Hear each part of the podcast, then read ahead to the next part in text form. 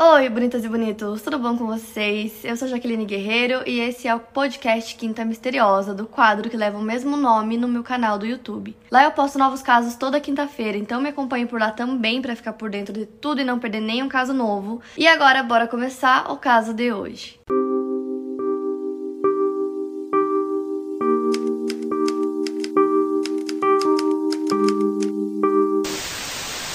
E toda vez que eu gravo Semana Misteriosa pra vocês, eu tento escolher os casos que vocês mais querem ver, os casos que vocês estão pedindo muito. E entre eles, um que vocês estão me pedindo muito, muito, muito ultimamente é o caso Rui Pedro. É um dos casos mais famosos de Portugal. Quase tanto quanto o caso da Madeleine McCann, que eu já contei pra vocês. É, o do Rui Pedro também é um caso bem grande, é um caso que vocês queriam muito ver e é o que eu vou contar pra vocês hoje. Que aconteceu no dia 4 de março de 1998, quando Rui Pedro Teixeira Mendonça, de 11 anos de Ele pegou sua bicicleta e por volta das duas horas da tarde ele passou no escritório da mãe, o qual ficava praticamente na frente da casa deles, para pedir permissão para ir passar a tarde com o seu amigo Afonso Dias, de 21 anos de idade. Ele era caminhoneiro. Mas a mãe do Rui, que se chama Filomena Teixeira, recusou o pedido do filho e disse para ele brincar de bicicleta lá fora. E o Afonso e o Rui, eles eram amigos já fazia mais ou menos um ano. O Afonso frequentava a casa deles, conhecia a família do Rui. É, e a família dele tratava ele super bem, então ele meio que sempre estava por lá. E as pessoas descreviam o Afonso como um cara muito crianção, é, muito imaturo. Diziam que ele agia como se ele fosse bem mais novo, então talvez por isso que ele acabou é, criando essa amizade com o Rui, que era bem mais novo, né? Então o Rui tinha 11 anos, ele tinha 21. É uma diferença de 10 anos de idade, então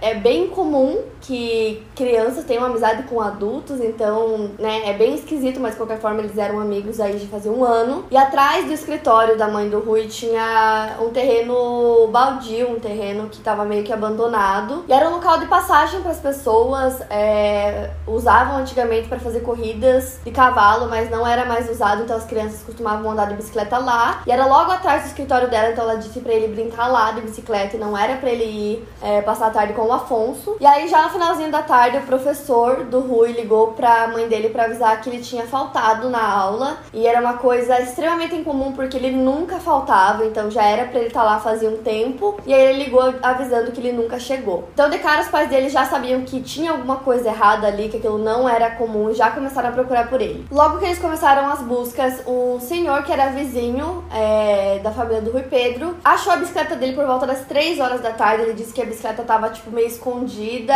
é, jogada na grama, a grama tava um pouco alta, então meio que jogaram ali para esconder, mas ele achou e colocou de volta é, na parte de terra ali daquele local onde as crianças brincavam. Então isso eram 3 horas da tarde quando ele achou a bicicleta. E o Rui tinha saído de casa às duas, então apenas uma hora depois. E como naquele dia ele tinha pedido para ir passar a tarde com o Afonso, ele foi a primeira pessoa que eles buscaram para perguntar se ele sabia do paradeiro do garoto. O Afonso foi levado para delegacia para depor e quando perguntaram para ele se ele sabia do paradeiro do Rui, ele simplesmente disse que não, que ele não sabia o que tinha acontecido, que ele não tinha visto ele naquele dia. Ele respondeu tudo com muita calma e ele era meio esquisito, assim. É... Todo mundo achou estranha a forma como ele estava reagindo. Só que aí, tudo isso no mesmo dia, algumas crianças que estavam lá brincando de bicicleta disseram que viram o Afonso sim, que ele foi até lá e que ele conversou com o Rui lá naquele local. Eles disseram que o Afonso chegou lá em um Fiat Uno preto, que na verdade era do irmão dele, e o irmão dele tinha emprestado o carro para ele, porque precisava fazer uma revisão, então era para ele ter feito isso. Só que depois descobriram que ele não fez nada disso, ele ficou tipo andando para lá e para cá, em locais incertos, sem qualquer destino durante todo aquele dia, pelo menos não não sabiam qual tinha sido o destino dele, mas ele não levou o carro para revisão. Enquanto o Afonso ainda estava na delegacia, o avô do Rui foi até lá e estava todo mundo desesperado atrás dele e ele implorou que ele contasse aonde o menino estava. Ele disse que daria o que ele quisesse para ele, ele podia pedir o que ele quisesse, que ele só queria o neto de volta, então ele pediu aos prantos. Então, uma cena assim muito triste. Aí o Afonso começou a chorar também, dizendo que não sabia, que não tinha visto o garoto naquele dia. E mesmo com o avô chorando, implorando, ele disse que não tinha ideia de onde Rui estava. Porém, ele disse que se eles queriam encontrar ele logo, a primeira coisa que eles tinham que fazer era fechar todas as fronteiras, porque ele disse que talvez a pessoa que estivesse com ele poderia estar tentando sair da cidade ou até mesmo do país e aquela altura já poderia estar longe. Então, logo depois que o avô falou com o Afonso, o primo do Rui chega na delegacia também para falar com ele. E esse primo do Rui se chama André, então ele chegou na delegacia dizendo que tinha uma conversa que o Afonso havia tido com ele e com o Rui que ele queria contar para todo mundo. E aí o Afonso muda do nada, então ele fica totalmente na defensiva, ele começa até a ameaçar o André, começa a gritar com ele, falando que não é para ele falar nada, que não é para ele contar nada. E mesmo assim o André contou, ele disse que um ou dois dias antes do desaparecimento do Rui, o Afonso tinha convidado os dois para irem no seu carro para se encontrar com prostitutas e que tinham combinado de se encontrarem num outro local chamado Quinta da Costilha. E aí o André disse que ele faltou a esse encontro porque a mãe dele não tinha deixado ele sair de casa.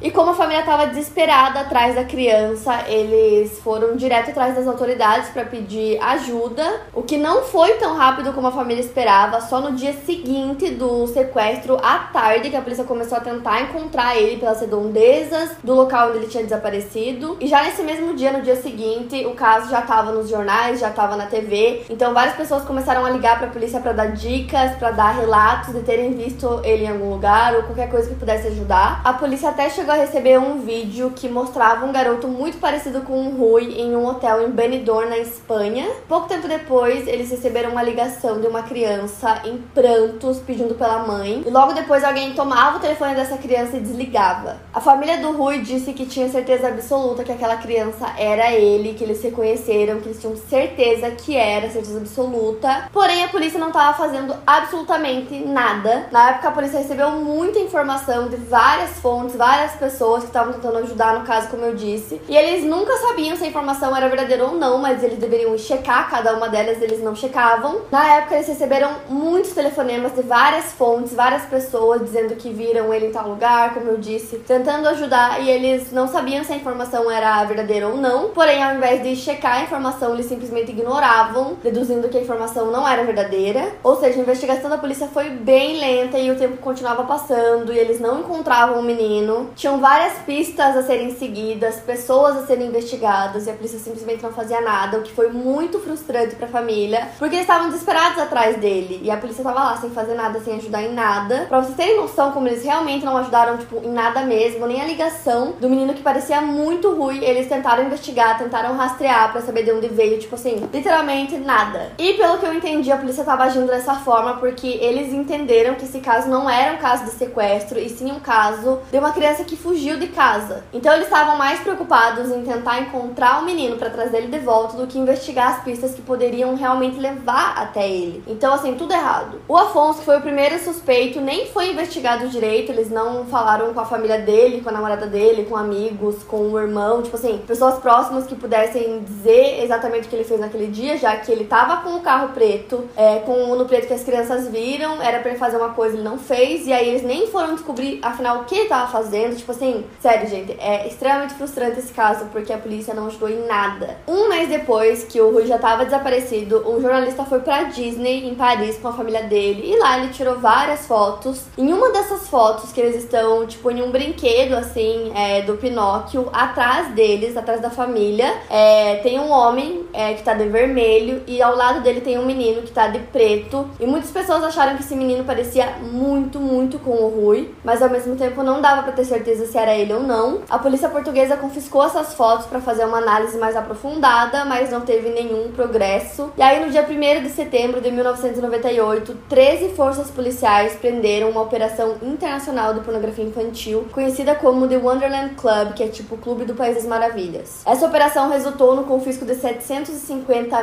mil imagens e vídeos representando 1.263 crianças diferentes. Esse era o maior site de pedofilia do mundo, era um esquema assim gigantesco, é, absurdo. E eu vi na minha pesquisa que para você conseguir entrar nesse clube você tinha que ser convidado por um dos membros do clube. E aí essa pessoa tinha que mandar 10 mil fotos de crianças. E aí os membros iriam votar se ele entraria ou não pro clube. E aí na internet eu achei a história de como isso aconteceu e como conseguiram é, descobrir todo esse esquema e todo esse site. Mas resumindo, é, foi por culpa de um dos membros e aí conseguiram confiscar o computador dele. Lá tinha o nome de outra pessoa. E quando eles foram até essa pessoa que acharam, tipo, muita coisa e descobriram todo esse esquema desse site. Na verdade, eu não sei bem se era um site ou aonde que ficava hospedado, tipo, todos esses arquivos, mas era online. E como tinha muita foto e muito vídeo, a polícia começou a investigação em cima disso. E lá no meio a polícia conseguiu encontrar fotos do Rui. Depois a polícia até suspeitou que talvez ele tenha sido assassinado pelos seus sequestradores depois de ter sido abusado diante das câmeras por outros membros desse clube. Essas fotos do Rui são verdadeiras e é a evidência mais forte que tem do caso. Tanto a família dele como a polícia britânica confirmaram que realmente é ele nessas fotos. Ele foi uma das seis crianças identificadas que foram sequestradas e que encontraram fotos no site do clube. E o Rui desapareceu em 1998, então em 2006 a família dele já estava cansada de esperar que a polícia de Portugal fizesse alguma coisa, então eles decidiram contratar uma equipe de investigação para que eles conseguissem reunir todas as informações possíveis e tentar finalmente encontrar ele. Os investigadores conseguiram reunir evidências suficientes contra o Afonso Dias, que era o principal suspeito do caso Rui Pedro, já faziam 13 anos. E no dia 26 de fevereiro, ele é acusado do crime de rapto agravado. Ele foi julgado primeiramente pelo Tribunal de Lousada em novembro de 2011. Eu não lembro se eu falei para vocês, mas esse caso aconteceu em Lousada, em Portugal. E nesse primeiro julgamento, ele simplesmente se recusou a prestar qualquer esclarecimento. Foram ouvidas mais de 60 testemunhas, entre elas o André, primo do Rui, e uma mulher chamada Alcina, que foi bem importante o depoimento dela. A Alcina era uma prostituta e ela contou que no dia 4 4 de março de 1998, o Afonso, que na época do tribunal já estava com 35 anos, parou numa estrada em Lustosa e disse que pagaria a Alcina para ter sexo com o Rui.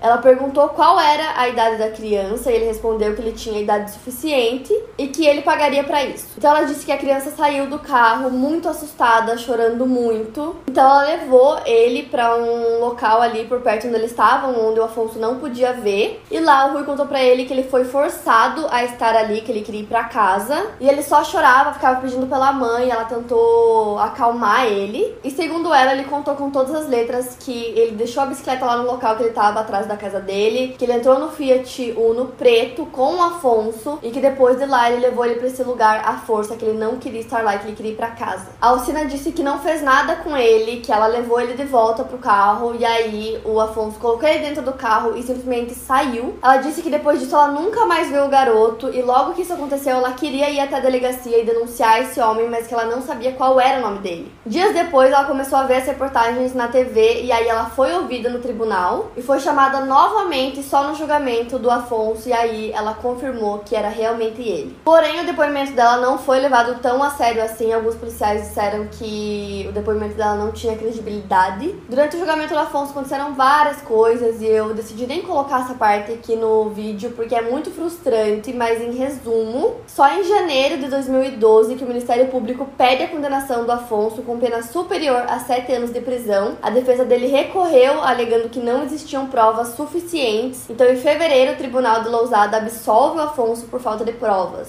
O advogado da família recorre a essa decisão e, em março de 2013, o Tribunal da Relação do Porto condenou Afonso Dias a três anos e seis meses de prisão por crime de rapto. Em junho de 2014, o Supremo Tribunal da Justiça confirma a condenação e, em janeiro de 2015, o Tribunal Constitucional também confirma essa condenação. O Afonso Dias se entregou ao estabelecimento prisional no dia 18 de março de 2015 2015 para cumprir sua pena e ele foi libertado no dia 29 de março de 2007, depois de cumprir dois terços da pena. Até hoje, a mãe do Rui, a Filomena, ainda tem esperanças de que o seu filho pode estar vivo e que vai ser encontrado. Inclusive, saiu uma foto é, esses tempos de um cara bem parecido com o Rui, de como ele seria adulto. E aí as pessoas acharam que era ele, mas não era, foi confirmado que não é. E como é um caso muito grande, igual da Madeleine, volta e meia tem várias notícias de coisas que supostamente supostamente é fulano, supostamente não sei o que, mas nada confirmado ainda. O Afonso até hoje alega sua inocência, é um caso que ainda está em andamento, então com certeza vão ter mais informações é, esse ano até que o caso finalmente seja resolvido. Mas até hoje o Rui Pedro não foi encontrado. Pelas minhas contas, hoje ele teria, esse ano, faria 33 anos de idade. A mãe dele mantém o quarto dele da mesma forma que ele deixou até hoje. E por enquanto, essas são todas as informações desse caso que vocês pediram muito, então eu espero que vocês tenham gostado desse vídeo. Para mais casos, siga meu podcast aqui no Spotify. Lembrando que os casos novos saem primeiro lá no meu canal do YouTube toda quinta-feira. Obrigada por ouvir, até o próximo caso.